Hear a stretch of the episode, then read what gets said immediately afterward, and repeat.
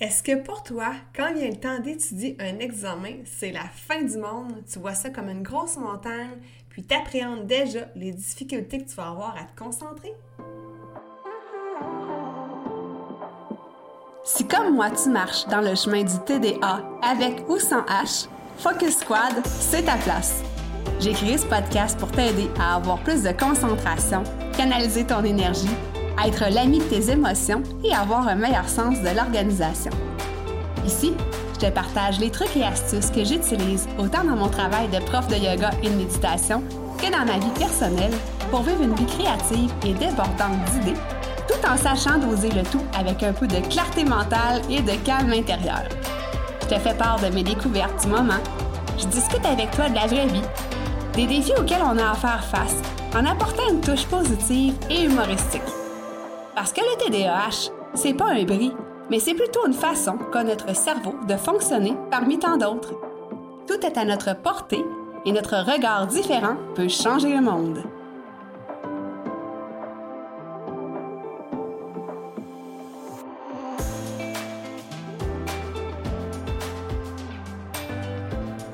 Salut, salut! J'espère que tu vas bien. J'espère encore une fois que tu as passé une belle semaine.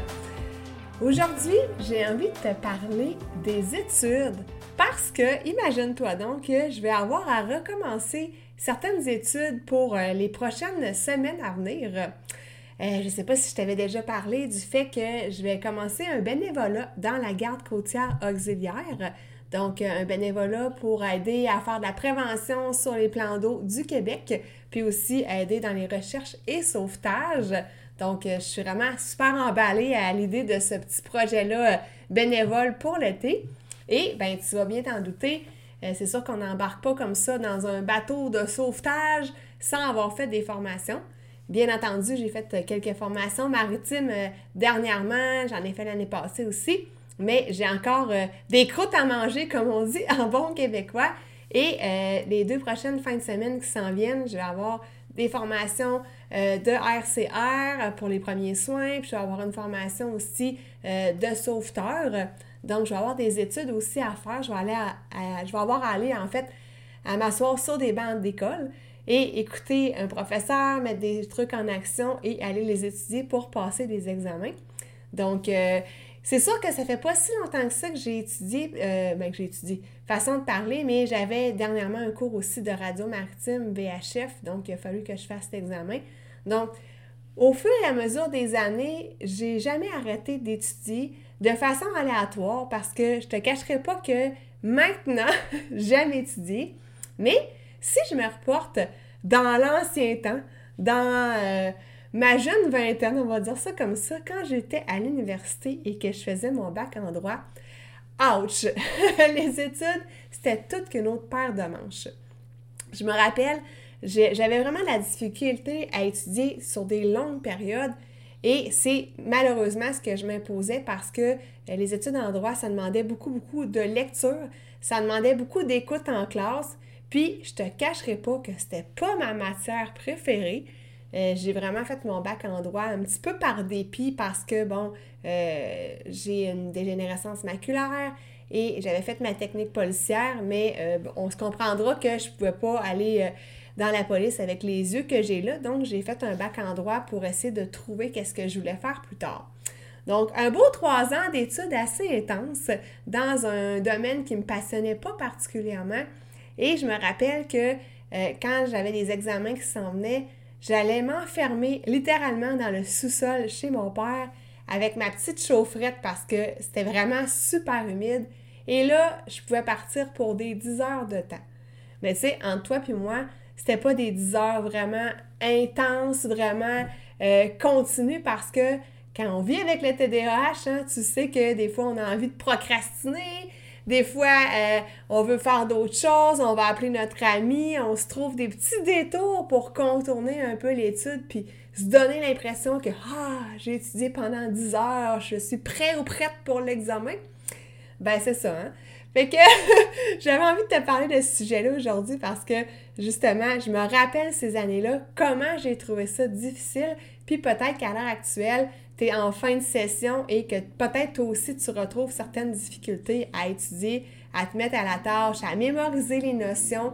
Donc, euh, je vais te donner mes petits trucs et astuces pour euh, une meilleure concentration euh, à l'école, peu importe que tu sois au cégep, à l'université, que tu fasses d'autres cours un peu plus tard dans ta vie en formation continue ou que tu fasses des formations comme moi, je vais m'apprêter à faire dans les prochaines fins de semaine.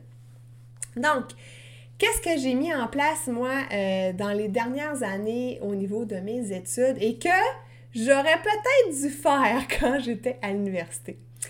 Donc, la première des choses, euh, c'est que j'aurais dû faire mes lectures avant d'arriver dans le cours. Parce que je me rappelle, je les faisais comme après. Euh, des fois, j'en faisais un petit peu avant, puis l'autre moitié après. Mais euh, ça faisait en sorte que j'arrivais dans le cours, puis c'était comme la matière nouvelle, la matière fraîche. Et Dieu sait que dans un cours de trois heures, tu peux beaucoup de distractions. Euh, pas, beaucoup de concentration continue.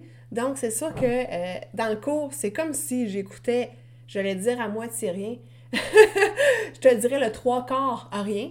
Donc, j'allais au cours vraiment pour rien pratiquement parce que j'avais de la difficulté à me concentrer. Puis, je savais pas de quoi le professeur allait me parler. Donc, si j'avais fait mes lectures avant, ben au moins j'aurais été dans le bain puis j'aurais été moins perdue dans le cours. Donc, petit conseil, fais tes lectures à l'avance si c'est possible. Après, bien, euh, évidemment, de prendre des notes en classe quand on se met dans l'action, ben ça nous permet de mieux se concentrer. C'est sûr que euh, j'essaie de prendre le plus de notes possible en classe, mais des fois, mon esprit vagabondait sur d'autres sujets. Mais euh, des fois, c'est souvent, c'est de se ramener, de se rendre compte que, wow, je suis pas en train d'écouter le prof, je suis en train d'être parti ailleurs. Puis quand on se ramène à prendre des notes, ben on porte plus attention sur ce que le professeur dit, puis c'est plus facile de mémoriser. Puis en les écrivant aussi, ben c'est plus facile de mémoriser tout ça. Autre chose que j'aurais peut-être dû faire, mais que je voulais être hot, c'est de s'asseoir en avant dans la classe. Puis moi, ben mes amis s'assoyaient tous en arrière, donc j'allais avec eux.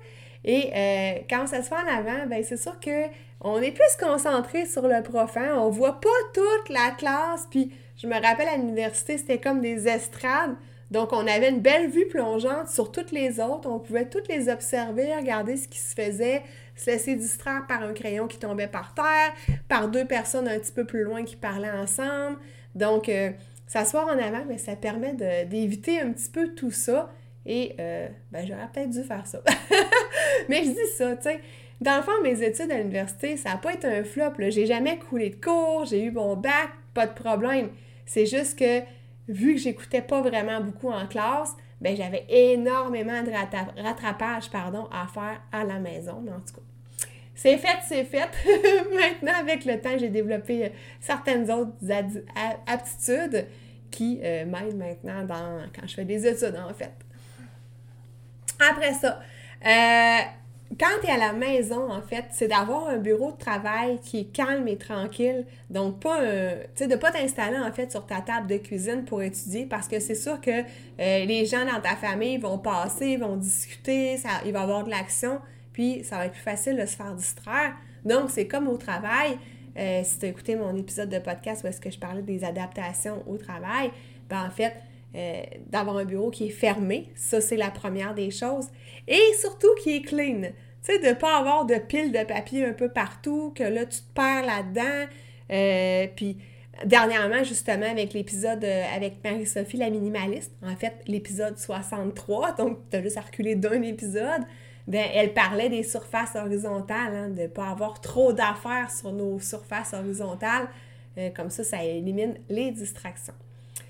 Euh, ensuite de ça, ben évidemment, j'utilise un agenda papier ou numérique. En fait, euh, ben moi j'utilise les deux. j'utilise un Google Agenda, euh, puis je fonctionne par bloc de temps. Et ça, ben, je fonctionne aussi par code de couleur. Donc ça, c'est clair, quand j'ouvre mon agenda, je vois vraiment avec les codes de couleur qu'est-ce qu'il y en est. Et j'utilise aussi un agenda papier que je révise le matin, en fait. Et là, ben, ce que je fais, c'est que je prends mon agenda Google, si tu veux, Et là, je retranscris dans mon agenda papier les choses à faire. Donc, je te l'ai dit tout à l'heure, hein, quand on écrit, ça nous permet de mémoriser. Donc, je suis certaine de ne pas manquer de rendez-vous, ou en tout cas presque, de ne pas manquer de tâches à accomplir parce que je me remets tout ça frais dans la mémoire pour, bien débuter en fait ma journée. Je planifie aussi ma semaine à l'avance. C'est bon pour le travail, mais aussi pour les études. Et moi, ce que je fais, c'est le dimanche soir, je prends un moment avec euh, mon agenda papier aussi, parce que dans celui-ci, il y a comme un planificateur de la semaine, puis après ça, ben c'est jour après jour. Donc, ce que je te parlais tout à l'heure, c'était jour après jour. Je fais une, journée à la fois, évidemment. Mais le dimanche soir, je prends l'espèce de planificateur de la semaine. Et là, à chaque jour, je m'en vais écrire qu'est-ce qu'il y a à faire. Je m'en vais voir euh, comment je peux disposer mes périodes de travail. Quoique, pour ma part, c'est déjà préétabli dans mon Google Agenda. Euh, je te donne l'exemple du podcast. Je l'enregistre à chaque mardi matin. À 9 h, je suis devant l'ordinateur et euh, c'est mon bloc de temps pour ça. Donc, la même chose pour les études, c'est de planifier tes blocs de temps en conséquence, les mettre à l'agenda. Donc, comme ça, quand c'est déjà mis à l'agenda, ben c'est plus facile de refuser l'invitation de quelqu'un qui veut, ton ami qui veut t'inviter, euh, par exemple, pour aller déjeuner. Ben non, je peux pas, disons mardi matin, ben c'est ma période d'études, donc je peux pas aller déjeuner ou faire autre chose. Ensuite, euh, j'utilise aussi une alarme quand je travaille pour avoir une meilleure notion du temps. Parce que tu sais, hein, des fois, on peut être hyper focus ou des fois, on peut être distrait sur d'autres choses. Et là, le temps passe et on perd la notion du temps. Et des fois, ça fait en sorte que euh, dans la vie de tous les jours, on peut même oublier un rendez-vous parce qu'on a pris trop de temps à faire une tâche, on ne s'est pas rendu compte de la durée de temps qui passait. Donc, j'utilise une alarme, mais j'utilise un minuteur qui n'est pas mon cellulaire. Et ça, je l'ai déjà expliqué dans un autre épisode de podcast. Pourquoi pas mon cellulaire? C'est que euh, ça va être facile de voir des petites notifications, puis d'embarquer là-dedans, d'aller répondre à des textos. Donc, avec un petit cadran euh, qui est externe, qui n'est pas un cellulaire, ben, il n'y a pas de notification là-dessus, tu sais. Et ce minuteur-là, ben, te permet, tu le mets dans le fond quand ta tâche débute avec la durée de temps et ça va sonner quand la tâche va terminer. Donc, ça va vouloir dire que c'est maintenant le temps de prendre une pause, par exemple. Par rapport à ça, j'ai quelque chose euh, de vraiment euh, génial ici. Euh, je ne sais pas si tu as déjà entendu parler de la méthode Pomodoro. Donc, ça, c'est vraiment génial comme méthode, autant pour le travail que pour les études. Puis, euh, ça s'appelle Pomodoro. Puis, c'est drôle la petite anecdote parce que Pomodoro en italien, ça veut dire une tomate en fait. Et ça fait référence justement au minuteur de cuisine qui ressemble à une tomate. Donc, c'est pour ça que ça s'appelle la méthode Pomodoro. Fait que je t'explique en quoi ça consiste effectivement. Donc, ce que tu fais avec ça, c'est que euh, tu prends une période de temps, en fait, tu règles ta, minuterie à 25 minutes. Puis ça, c'est le temps euh, que tu prends, en fait, pour euh, ta tâche. Puis ça correspond au temps moyen de concentration qu'on a. On dit 17 à 25 minutes, mais 25 minutes, c'est pas mal ça, le temps maximum de concentration. Puis après ça, ben, c'est le temps de s'aérer un petit peu le coco pour mieux revenir après. Donc, tu mets ton minuteur pendant 25 minutes, tu fais ta tâche. Après ça, ça sonne. Après ça, tu te laisses un 3, 4, 5 minutes juste pour, comme je disais, t'aérer le coco. Euh, tu sais, ça peut être aller aux toilettes, tu sais, te lever de ta chaise, bouger un peu, faire des petits exercices, euh, respirer ou aller prendre l'air dehors un petit 5 minutes, là. Juste question de te rafraîchir les idées. Puis là, va pas embarquer dans des textos, va pas embarquer dans des courriels parce que là, tu vas partir dans un autre monde, tu sais. Juste s'aérer un petit peu, puis revenir. Donc, tu fais ça quelques fois comme ça, en fait. Et euh, des périodes, là, tu alternes entre ton 25 minutes de travail puis ton 3 à 5 minutes de pause. Et quand tu as fait ça pendant quatre fois, donc quatre périodes de 25 minutes alternées avec tes pauses, là, après ça, là, c'est le temps d'avoir une pause qui est plus longue de 30 minutes. Ou est-ce que là, tu peux faire qu'est-ce que tu veux, Puis, euh, ça va te permettre, en fait, de reprendre ta concentration, de te reposer, de déposer, de faire d'autres choses. Puis, par la suite, ben, tu vas pouvoir revenir sur une autre tâche avec un esprit nouveau, un esprit plus éclairé. Puis, c'est un peu comme ça, finalement, que je fonctionne avec mes blocs de temps parce que je mets des blocs de temps de deux heures. Euh, ou est-ce que à travers ces périodes-là, des fois, moi, ça peut être un petit peu plus long. Des fois, ça peut être un 50 minutes de concentration, mais je vais avoir un 10 à 15 minutes de pause euh, deux fois là, dans l'heure comme ça. Mais l'important, dans le fond, c'est d'avoir des périodes de concentration alternées avec des petites pauses dans lesquelles tu aères ton coco et que tu reviens au travail comme ça. Donc, euh, la méthode Pomodoro, c'est vraiment génial quand on a des difficultés de concentration, quand on perd la motivation aussi, parce que, veut, veut pas, des fois, c'est pas toujours évident d'être motivé de façon égale. Donc, ça permet justement de, de, se régénérer, on va dire, puis de revenir avec une autre motivation. Ça permet aussi d'améliorer la concentration. Puis par rapport à ça, ben c'est sûr que, évidemment, tu sais que je prône toujours la pleine conscience, la méditation. Donc, je t'invite à t'y mettre si ce n'est pas déjà fait parce que, encore là, la pleine conscience, la méditation, ça, ça renforce le focus, la mémoire, la concentration. Ça permet de faire des prises de conscience, de s'observer aussi parce que, tu sais, quand j'ai déjà parlé de procrastination dans un autre épisode, puis là, je, te, lance des épisodes comme ça, mais je me rappelle pas les numéros d'épisodes. De toute façon, je les mettrai aussi dans les notes d'épisode. Mais euh, quand on, procrastine un petit peu comme ça aussi, ben des fois, c'est peut-être parce qu'on n'est pas sur notre X, puis peut-être que ce choix-là d'études n'est pas nécessairement le bon pour nous. Donc, la pleine conscience te permet d'aller voir en dedans de toi, est-ce que je suis sur la bonne track? Est-ce que ce choix d'études-là correspond à mes forces, correspond à mes intérêts? Si je recule dans le passé, ben mes études en droit, ça correspondait pas à mes intérêts, ça correspondait pas à mes forces non plus. Je l'ai fait comme par dépit, comme je disais, mais au final, si je, si je refaisais le truc finalement, si j'avais une baguette magique et reculé euh, plus de 20 ans plus tard, ben c'est certain que je n'étudierais pas en droit. J'irais dans d'autres choses qui correspondent à mes, mes aspirations.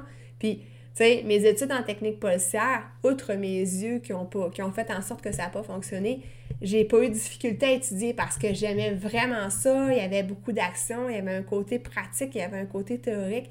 Donc, ces études-là correspondaient à mes intérêts et mes forces. Donc, je t'invite à aller justement voir en dedans de toi, c'est quoi en fait qui fait en sorte que tu procrastines peut-être, que tu manques de motivation. Et euh, ben, ça va être une belle piste de réflexion aussi par rapport à tout ça. Donc, euh, j'espère que ces petits trucs-là, ça va t'aider, ça va te permettre euh, de faire face à peut-être la période d'examen qui s'en vient, la période de fin d'année. Moi, certainement, ça va m'aider pour mes études, pour le recherche, la recherche plutôt et sauvetage, pour les premiers soins. C'est sûr que c'est quelque chose que je suis certaine que je vais aimer étudier. Hein. Je ne fais pas ce bénévolat-là dans la garde côtière auxiliaire euh, parce qu'on me tord un bras. je le fais vraiment parce que j'ai envie. Donc, je suis certaine que je vais avoir un petit peu plus de facilité à étudier tout ça. Donc, euh, ben voilà. Euh, je t'invite, si jamais tu veux en apprendre un petit peu plus sur la pleine conscience, à participer à mon défi 5 jours, un défi gratuit.